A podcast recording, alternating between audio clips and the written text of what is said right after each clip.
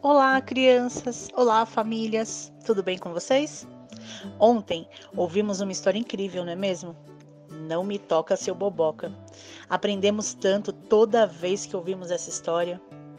Hoje vamos continuar conversando sobre nossos sentimentos, sobre as nossas emoções. Agora, me falem uma coisa: vocês já pararam para pensar o que deixa vocês irritados? E, e o que deixa vocês mais calmos, tranquilos? Hoje falaremos sobre isso. Na proposta, pedimos que vocês listem, chama a mamãe, o papai, um adulto, um irmão mais velho, uma irmã, e listem, escrevam o que deixa você irritado e, e o que deixa vocês mais calmos, mais tranquilos. Uh, e que tal também, se vocês pensarem, qual é o sentimento que vocês têm quando, por exemplo, alguém pega uma coisa sua sem pedir. E quando você quer muito um brinquedo, mas naquele momento não é possível comprar.